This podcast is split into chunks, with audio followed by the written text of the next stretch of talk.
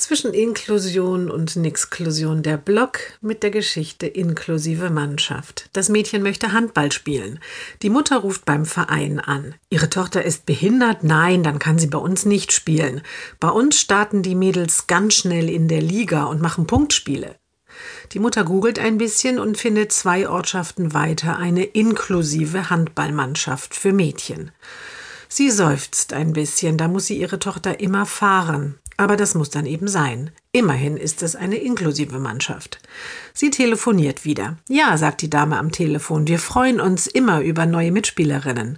Und sie erzählt ein bisschen. Am Ende sagt sie, und dann haben sie auch dieses Jahr das erste Mal bei einem Wettbewerb der Special Olympics mitgemacht.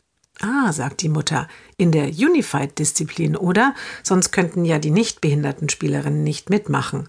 Nein, sagt die Dame, bei uns sind alle Spielerinnen behindert.